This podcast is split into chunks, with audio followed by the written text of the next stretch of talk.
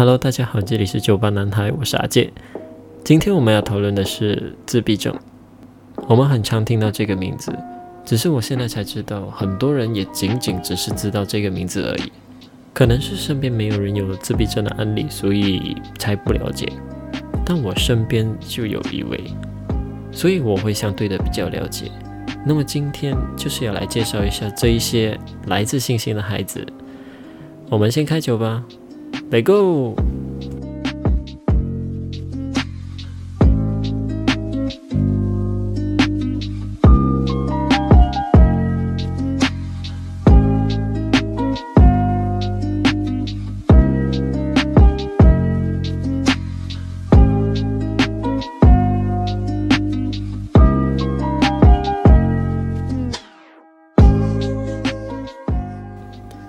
对于自闭症的看法，我相信多数人都是了解几个状况，像是比较广为人知的症状，一直重复一个动作或者行为，无法正常的沟通，这些比较多明显的症状。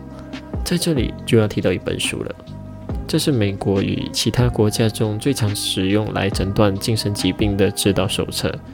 可是不知道马来西亚用的是不是这一本，不过我就在这里暂时先用这本来。说出他的症状有哪些？这本书的名字是《精神疾病诊断与统计手册》，英文称 DSM-5。这本书给出自闭症的症状有几项：第一，在任何情况下，社交沟通及社会互动上的缺损，不考虑一般性的发展迟缓，在社交情绪的互动功能上有缺损。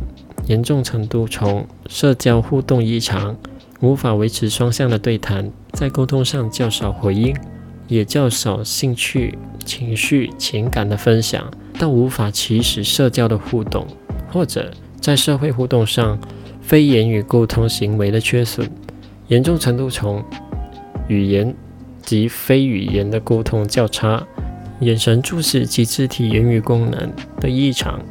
理解使用非言语沟通能力的缺损，完全缺乏脸部表情及手势，或者发展及维持人际关系的缺损，严重程度可以从无法做出符合情境的适当行为，在分享想象性游戏及交朋友方面有困难，到完全对人没有兴趣。第二，局限。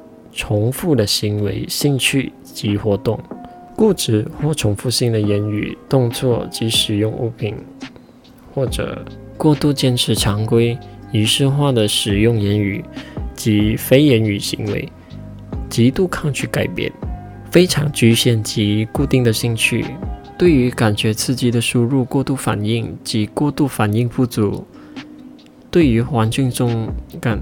对于环境中感觉刺激有异常。第三，症状必须在童年早期出现，但症状可能不会完全显现，直到环境或情境中的社交要求超出小朋友的能力。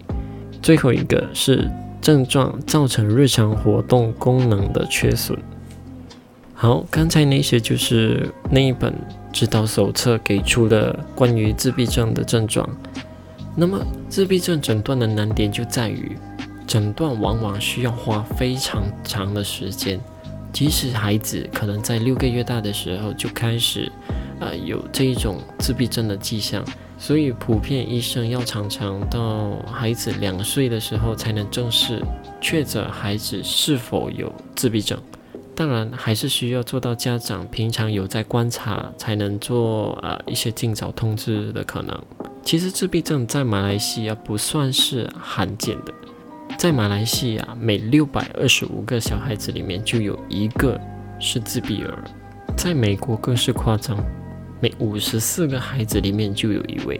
而且根据美国二零一六年的调查研究，男孩子是自闭儿的几率比女生高很多很多。自闭症治不好是一个不争的事实，可是没必要放弃希望。很多研究指出，孩子零到六岁是孩子最好的教育时期，因为这是孩子脑袋发育最快的时期，所以如果孩子有好好抢在黄，所以孩子如果有好好的抢在黄金时期，呃，及时给他教育，其实大部分上还是可以和一般人一样好好的生活的。可是偏偏就是有大部分的家长只是认为自己的孩子只是不爱说话。或者是不懂事，甚至有特别多的家长会拒绝承认自己的孩子有自闭症这个问题，不允许自己的孩子和别人不一样，就这样错过了这个黄金诊断时期。自闭症不是一个疾病，而是一种天生的缺陷。他们并不是什么可怕的怪物，也不是什么会杀人的恶魔，他们就只是和凡人有一点点的不一样而已。所以，只要我们尝试去理解他，或者是去纠正他，其实真的和普通人没什么差别。这里就要说到一篇来自台湾的故事——蔡少伟和他自闭症孩子蔡杰的故事。故事中的主角蔡少伟小时候非常崇拜王杰，所以蔡少伟给自己取了一个艺名叫蔡杰。国中、高中到。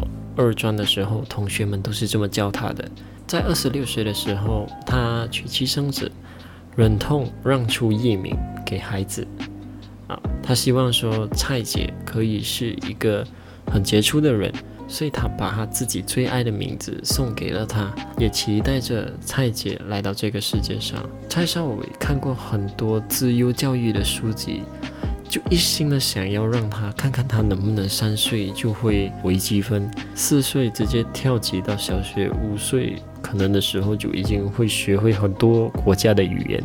可是事实并不是如此，直到蔡杰两岁多，连爸爸妈妈都不会教，他才察觉不对了。他把他送去医院检查，才确诊为蔡杰是一个重度自闭症与重度智能不足的自闭儿。不要说是什么自优生了，甚至这个孩子在未来都没办法照顾自己。就这样，他看了许多医疗的机构，蔡少伟久久都没办法释怀。他的孩子长大以后就只能去疗养院吗？他不想让孩子这样长大。就在那一天，蔡少伟想通了。他说，他自己的孩子当然是要自己带，他也不想让自己的太太受到什么委屈，所以责任。由他来自己承担，他就辞掉了他当时的工作，当起了一个全职爸爸。那年的他才三十岁，而蔡姐三岁八个月。蔡少伟以为自己看过了很多有关于自闭症的书，或者是啊其他教育的书，以为应该还应付得来。可是书里的那一套蔡姐根本没有用。他说他会撞墙，他会在地上打滚。脱衣服、脱裤子，它会让你在外面非常的难堪。就像我刚才所说的，自闭儿他们有一种自己的固执，一旦改变，他就会跟你拼命。在外面，一旦他跟你拼命，这时候就会很多人围观上来，看着这幅景象，竟然还有人要打一一三家暴专线。他说他当下没办法和每个人都说清楚，因为在别人的眼里，他。就是不会教的父母，所以后来蔡少伟外出的时候，就会尽量选择呃人少的地方。当蔡杰要耍脾气的时候，他就觉得我有时间跟你耗。久了，蔡杰他就会知道这些招数都对爸爸没有效果了。观察一段时间后，蔡少伟才发觉到蔡杰做什么事都没有定性。只能像操作傀儡的手抓住他的手，一个动作一个指令。可是当蔡少伟带蔡杰出户外运动的时候，他发现他可以展现比较多的专注力。有一次带他下水玩的时候，才惊讶的发现到，原来在陆地上，你要跟他好好讲一句话很困难，因为他眼里从来没有你，一句话没讲，他人就跑了。可是，在水里面，他在水里，他踩不到地板。他只能抱住一个人或者东西，而他抱住的就一定会是蔡少伟，所以蔡少伟才意识到，原来处于危险的环境的时候，有办法激起人的求生本能，就算是自闭儿也会求救。一直到蔡杰四岁就学会了直排轮，他带着蔡杰在草皮去溜。用了好几个月才真正的消除他的恐惧感，而也终于让他喜欢上了溜直排轮的感觉。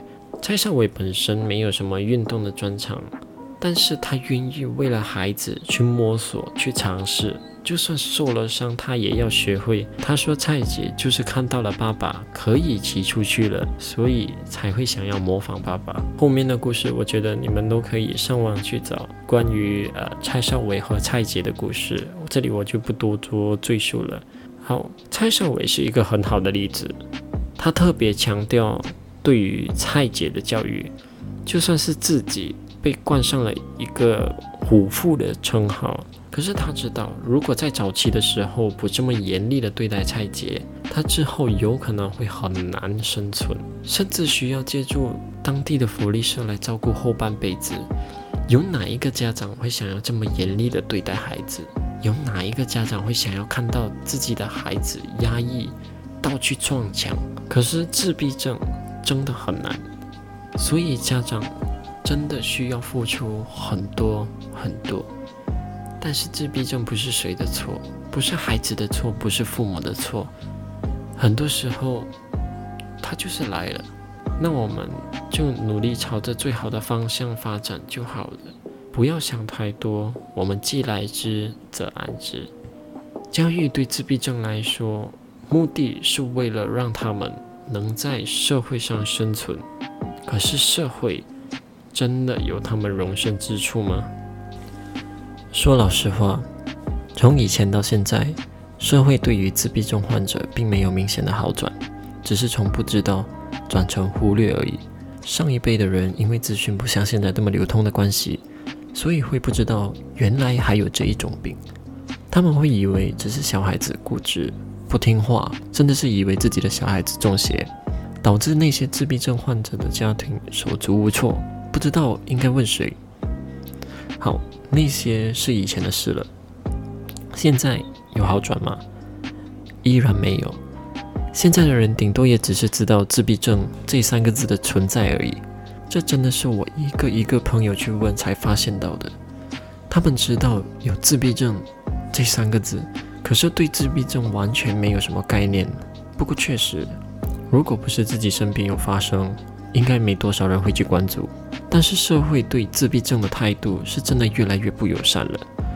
现在的世界资讯流通太快，什么都要快，快速理解、快速判断、快速解决。可这一些却是自闭症患者很难做到的事。他们没办法快速理解或解决一件事情，他们需要慢慢来，而且教导的人还需要很有耐心，才有可能办得到。就因为这样。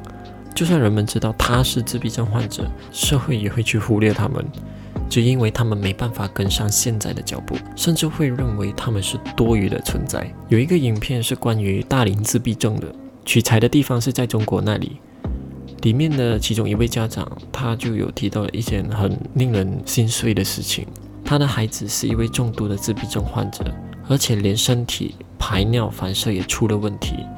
所以会时常需要跑厕所。那他就说到有一次，他是在啊二零零八年的时候，中国发生了汶川大地震。他带着孩子到沈阳那里康复的时候，他就听到有很多一样是自闭症患者的家长说：“为什么震中不是在当时的那个自闭症训练机构那里？”他就说：“凭什么？凭什么正中就是应该要发生在那个训练机构那里？”他的孩子是自闭症没错，那他就没有生存的权利吗？听到这里，我能深深的感受到，那些家长期望正中发生在训练机构是为了什么？而这一位家长又为什么生气？他们无尽的无奈、压力和祈求，都是我们无法想象的。我其实不企图那些自闭症患者可以完完整整的融入整个社会，但只是希望他们可以在。这片地球上找到属于自己的一片地，我们能做的就是给这些孩子多一些的宽容和耐心。那个影片的链接我会放在这一期 podcast 的资讯栏那里，有兴趣的可以去多看看，也可以分享出去，让更多人知道啊，自闭症究竟是一个怎么样的存在，以及我们应该用什么样的眼光去看待它。好，说到社会哦，其实我一直很好奇。自闭症患者真的有办法在社会上生存吗？毕竟父母不可能一路陪着他们，他们迟早也有走的一天。所以其实很多家长如果知道自己的孩子真的没办法在社会上生存，他们会想尽一切办法保障孩子以后的事情，但是也有可能会希望他们可以白发送黑发人，因为他们真的很爱自己的孩子，就是因为爱他，所以就不希望他们留在这里，遭受世人的呃冷嘲冷讽，在这里受苦受难。在找这一集资料的时候。我就找到有一篇关于马来西亚的新闻，一名来自马来西亚的十一岁女孩塞琳娜，为了患有自闭症的妹妹发起了一家社会企业，她成功为两百名自闭症患者带来了正向的改变。你没听错，她是一名十一岁的女孩。